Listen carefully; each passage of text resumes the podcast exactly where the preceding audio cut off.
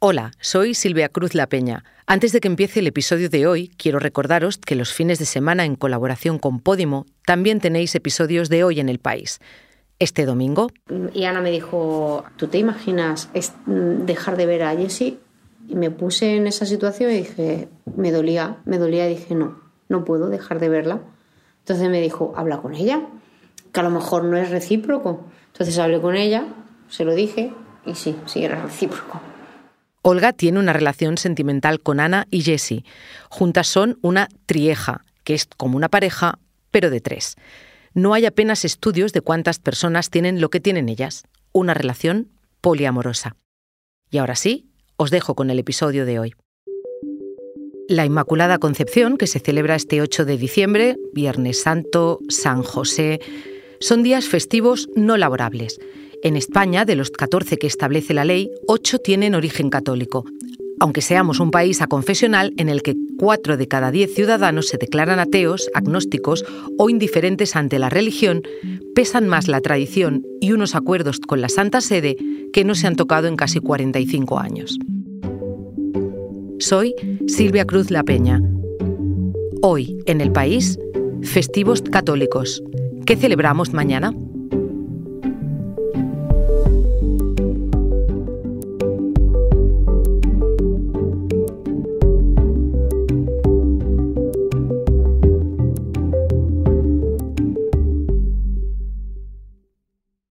Esto que voy a leer es una carta al director fechada el 11 de diciembre de 1983.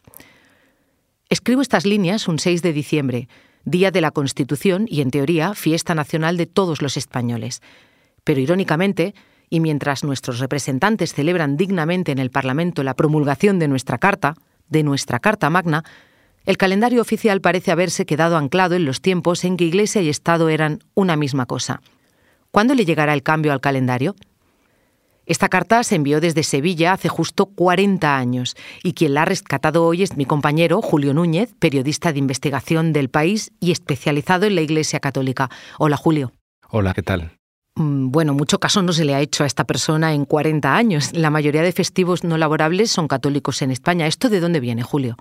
Bueno, la, respuesta de dónde vienen es, muy compleja. Es muy compleja porque son muchas fiestas, cada una tiene un origen y cada una también ha evolucionado de una manera diferente. Es decir, hay festividades como la Navidad que parten o que vienen de, celebraciones paganas y que se han ido reinterpretando, y luego hay otras que de manera indudable son puramente católicas, ¿no? y se han fijado en el, en el calendario. ¿Por qué? porque España es una, o ha sido hasta, hasta muy recientemente, una, un país con una sociedad católica, ¿no? Un catolicismo que, que se ha instalado no solamente en cuestiones eh, religiosas, sino en la sociedad, ¿no? La manera de vestir, en la manera de hablar, en la manera de comer, en la manera de, de, incluso de, relacionarse unos con otros y de manera indudable de festejar ¿no? la, pues sus días, sus días libres. Bueno, por eso voy a saludar también a nuestro compañero de la sección de Economía, Emilio Sánchez Hidalgo, que es experto en temas de trabajo, en temas también de derecho laboral. Hola, Emilio. Hola. El 8 de diciembre es la Inmaculada Concepción. Em, ¿Cómo se decide qué días son festivos? Pues mira, los días festivos en España están establecidos por ley desde 1983. Eh, son 14 días, de origen diferente. Dos son cívicos, que son el 12 de octubre, que es el Día de la Hispanidad, y el 6 de diciembre, Día de la Constitución. Otros tres están establecidos en el Estatuto de los Trabajadores. Son el 1 de enero, eh, pues Año Nuevo, ya lo sabemos, el 1 de mayo, Día del Trabajo, y también la Navidad, el 25 de diciembre. Aunque este último, te suene religioso, viene del texto que organiza las relaciones laborales. Y luego además tenemos otros dos días que deciden los ayuntamientos. Bueno, si hacemos la cuenta ya llevamos siete, pero es que nos faltan todavía la mitad de días. Eso es, de ellos hay cuatro de esos siete que faltan que son de origen religioso, que son comunes para todo el Estado. Son el 15 de agosto, la Asunción de la Virgen, el 1 de noviembre, que es Todos los Santos, el 8 de diciembre, que es la Inmaculada Concepción, lo que decías, y el Viernes Santo. Nos faltan otros tres para llegar a los 14. Son esos tres días de origen religioso que la legislación propone de forma específica, pero da la potestad a las comunidades autónomas para cambiarlos por días que, por tradición, les sean propios. Eso es lo que dice exactamente la ley. Bueno, esos tres días son el 6 de enero, el jueves santo y a elegir entre el 19 de marzo San José o el 25 de julio Santiago Apóstol. Lo más habitual es que las comunidades mantengan el Día de Reyes y el Jueves Santo y se quedan ese tercer día para su festivo autonómico, que ya sabemos, en Andalucía el 28 de febrero, en Cataluña el 11 de septiembre, en la Comunidad de Madrid el 2 de mayo, vamos por decir las tres más pobladas. O sea que de los 14 días que están establecidos por ley, 8 son de origen católico y podríamos llegar hasta 9 si la comunidad no eligiera una fiesta propia. ¿Desde cuándo en democracia mantenemos eso, que la mayoría de los festivos no laborables sean católicos? Pues en democracia desde siempre, básicamente. O sea, la regulación eh, se dio con los acuerdos con la Santa Sede, que fue en 1979.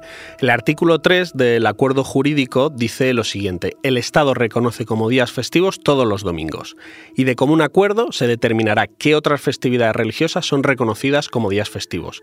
Y luego es la ley que ya hemos dicho, de 1983, la que aterriza cuáles son justo esos días que establece al menos 8 de 14. Julio, entonces hay que entender que el Estado se identifica con la identidad católica. No, la Constitución dice que somos un Estado confesional, pero también eh, es interesante porque, porque, cito textualmente, los poderes públicos tendrán en cuenta las creencias religiosas de la sociedad española y mantendrán las consecuentes relaciones de cooperación con la Iglesia Católica y las demás confesiones. ¿no? Pero hay que entender también otra cosa, que no es solamente lo que pone en el papel de la, Constitución. Venimos de, bueno, de, un tiempo atrás, de, una, dictadura en el que la Iglesia no es que... Eh, tuviese una buena relación con el régimen, formaba parte del, régimen. ¿no? Se ha hablado ya mucho, Franco eh, salía bajo palio de las iglesias, proponía obispos, etc. Esto lo explica muy bien un libro que se llama Y el franquismo se fue de fiesta. Después de ganar la guerra civil, se dedicó a coger todas las fiestas y a, apropiarse de ellas, ¿no? como, como, hizo con la bandera, con el himno y demás.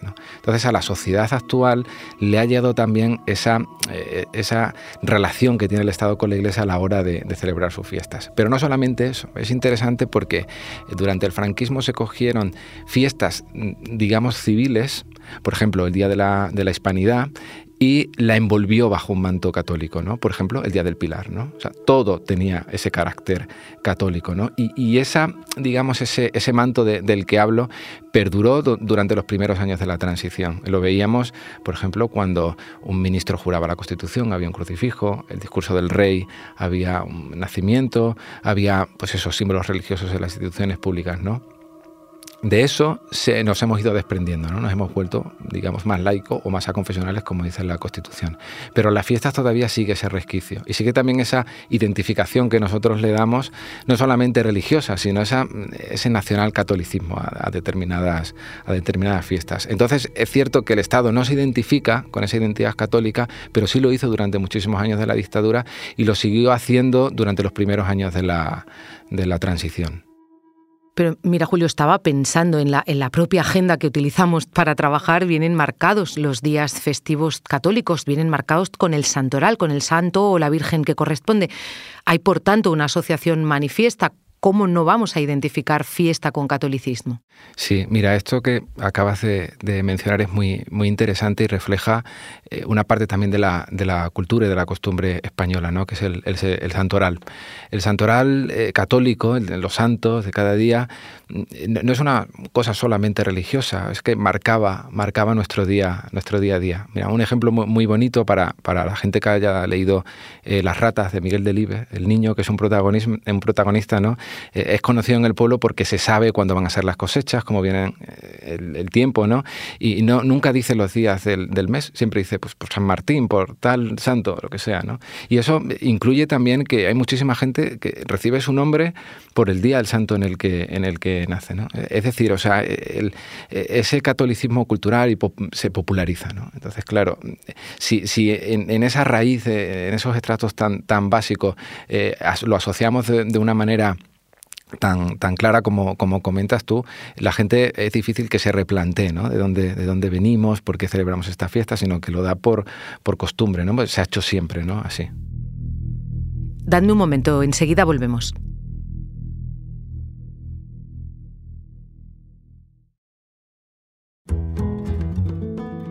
Julio, me estabas hablando del santoral y de cómo algunos días forman parte de lo que es la identidad de algunos pueblos. Sí, sí, y esto, bueno, en, el tema de la fiesta se ve muy claramente como la misma festividad, por ejemplo, yo que soy extremeño, ¿no? San Sebastián, pues se celebra en varios pueblos de una manera diferente.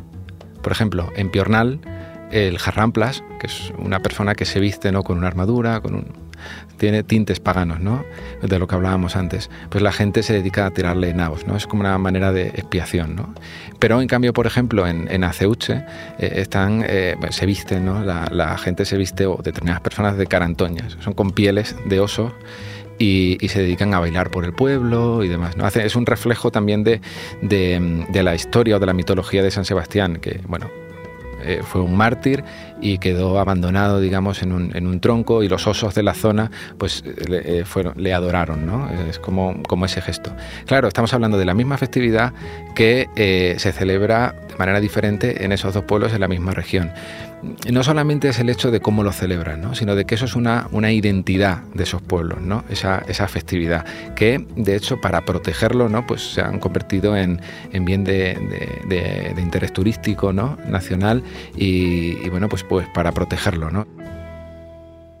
Y sirve también para engrasar de paso la economía de algunos sitios. Lógicamente, o sea, a nivel de turismo rural, este es uno de los motivos que más personas mueve. Y luego también, eh, no solo los visitantes que se animen porque lo quieren conocer, también cuantísimas personas que sus familias eran de estas eh, zonas eh, que han podido mantener estas tradiciones gracias a estos días que se marcan en el calendario, tienen una excusa para volver justo ese día con las familias que siguen viviendo allí.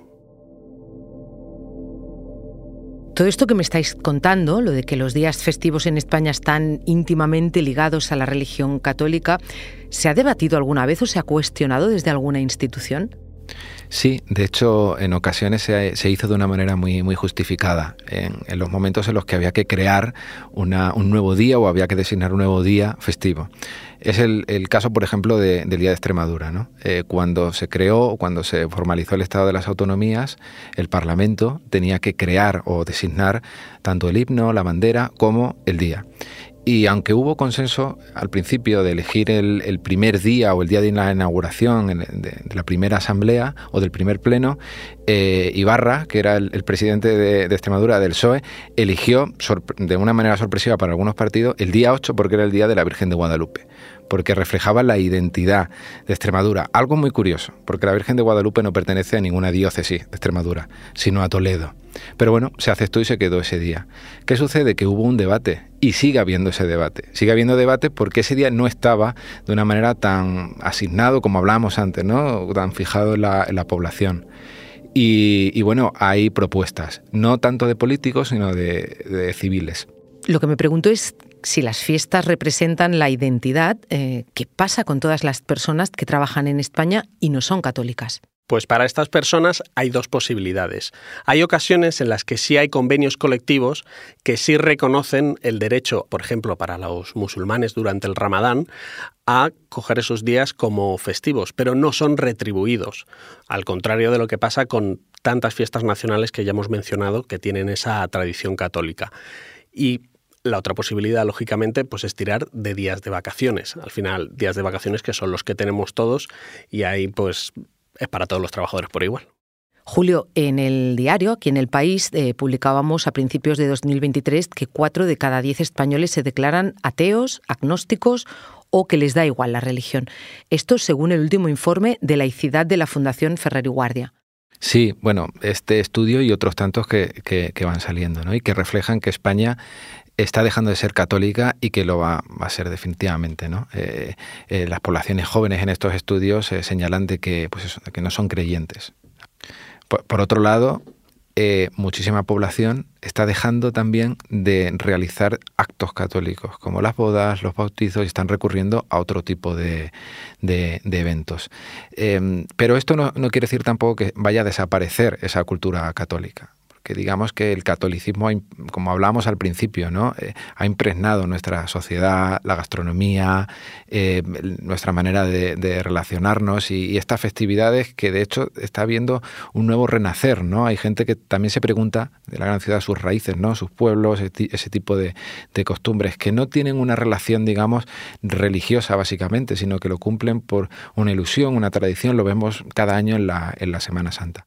Ha habido poco debate sobre esto. Sí, yo creo, enlazando un poco a este tema, es que la gente eh, quizás no lo ha debatido porque no ha sido consciente o no se ha hecho la pregunta, ¿no? ¿Por qué celebramos la, Navidad o qué significa celebrar la, la Navidad? ¿De dónde viene? Sabemos que viene principalmente el solsticio de, invierno, las Saturnalias, etcétera, ¿no? Ya los romanos entregaban regalos entre ellos, hacían comidas, otras culturas ponían, ponían un, árbol. Y yo creo que hay gente que no le da tanta, tanta importancia, quizá. Sí le da, de hecho, no es el tema católico, sino a los días más eh, civiles, ¿no? Como hablábamos de la identidad, yo creo que hay una gran parte de la población, de la nación política española, que no se siente representado ¿no? en esos días, porque cuando por ley en una constitución se da ese día libre, significa o se le da una importancia de que es un día en el que todos nos tenemos que reunir y tenemos que celebrarlo. ¿no? Y, se está empezando a debatir quizás por otros lados, por el Día de la Hispanidad, por ejemplo, o como hablábamos, ¿no? el Día de, de, Extremadura, ¿no? y se están haciendo proposiciones. También es normal, la, la nación cambia, eh, se cambia su identificación, yo creo que puede empezar el debate ahora. Yo creo además que en ese debate lo que más importa al final a los trabajadores es tener más días festivos. O sea, no es una prioridad de los sindicatos que los días libres no coincidan con que santo o con lo que sea, es que haya más días libres. Eh, y al final es que tiene una raíz práctica. Es verdad que no nos, no nos juntamos en todos los festivos religiosos, pero cuando lo hacemos suele coincidir con ellos. Eh, Nochebuena, Navidad, el Día de Reyes. No sé yo cómo recibiríamos como trabajadores que por este impulso a confesional dejemos de librar el día que la mayoría de la población tiene marcado en el calendario como el de juntarse con toda la familia. O sea que más que abandonar los festivos religiosos, yo creo que puede ser más probable que se abra una conversación sobre añadir nuevos festivos y que se celebren fechas que no sean religiosas, que esta vez sí que sean de origen cívico. Julio, Emilio, gracias. Gracias a ti. Gracias.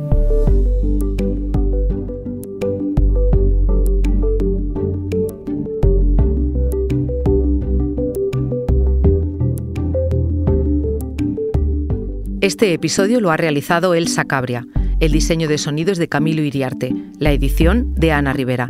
Yo soy Silvia Cruz La Peña y he dirigido este episodio de Hoy en el País. El domingo volvemos con más historias. Gracias por escuchar.